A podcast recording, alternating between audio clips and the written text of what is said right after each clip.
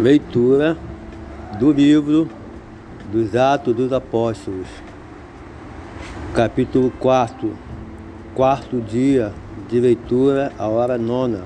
E estando eles falando ao povo, sobrevieram os sacerdotes e os capitão do templo e os sacudeus, e doendo-se muito do que ensinavam o povo e anunciassem em Jesus a ressurreição dos mortos lançaram mão deles e os encarcelaram na prisão até o dia seguinte, pois já era tarde. Muitos, porém, dos que ouviram a palavra, creram, e chegou o número desses homens a quase cinco mil.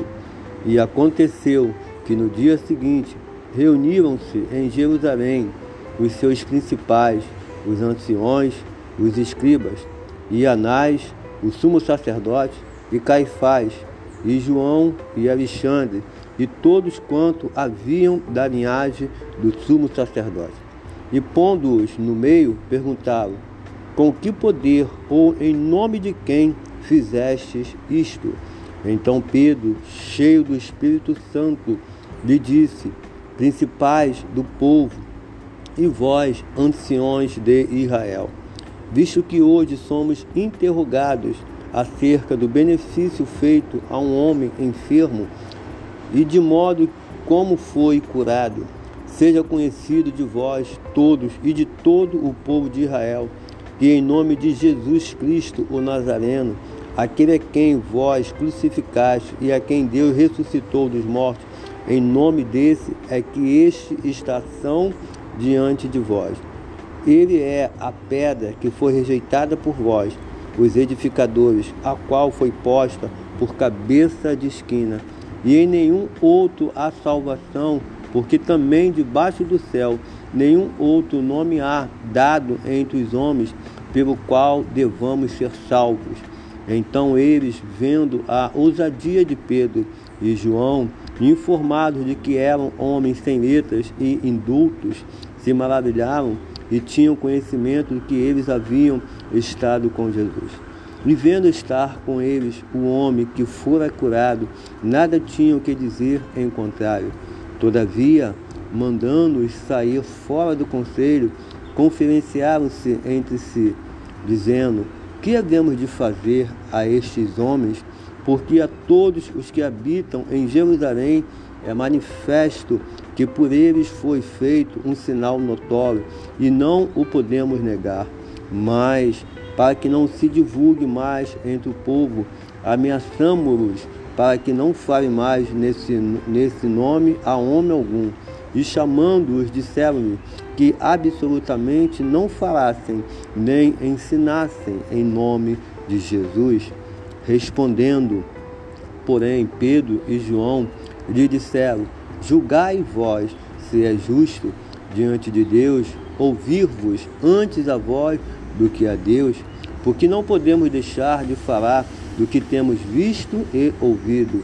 Mas eles ainda o ameaçaram mais e, não achando mais motivo para os castigar, deixaram-nos ir por causa do povo, porque todos glorificavam a Deus pelo que acontecera, pois tinham mais de 40 anos que o homem em que se operara aquele milagre de saúde.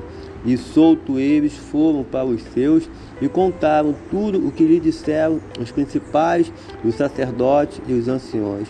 E ouvindo eles isto, unânimes, levantaram a voz a Deus e disseram: Senhor, tu és o que fizeste o céu e a terra e o mar e tudo que neles há que disseste pela boca de Davi, teu servo, porque bramaram as gentes e os povos pensavam coisas vãs.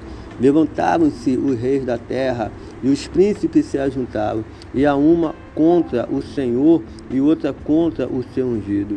Porque verdadeiramente contra o seu santo filho Jesus, que tu ungistes, se juntaram não só Herodes, mas Pôncio Pilatos, com os gentios e os povos de Israel, para fazerem tudo que a tua mão e o teu conselho tinham anteriormente determinado que se havia de se fazer. Agora, pois, ó Senhor, olha para as suas ameaças e concede aos teus servos que falem com toda ousadia a tua palavra. Enquanto estende as mãos para curar e para que se façam sinais e prodígios pelo nome do teu Filho Santo Jesus. E tendo eles orado, moveu-se o lugar em que estavam reunidos, e todos foram cheios do Espírito Santo e anunciavam com ousadia a palavra de Deus. Era e era um o coração e a alma da multidão dos que criam e ninguém dizia que coisa alguma do que possuía era sua própria, mas todas as coisas lhe eram comuns. E os apóstolos davam com grande poder testemunho da ressurreição do Senhor Jesus, e todos eles haviam abundantemente graça. E não havia, pois, entre eles necessitado algum, porque todos os que possuíam herdades ou casas vendendo-as, trazia o preço do que fora vendido e depositavam aos pés dos apóstolos. Repartia-se cada um segundo a necessidade que cada um tinha. Então José, cognominado pelos apóstolos Barnabé, que traduzido é filho da consolação, levita, natural de Chipre, possuindo uma herdade, vendeu-a e trouxe o preço e o depositou aos pés dos apóstolos.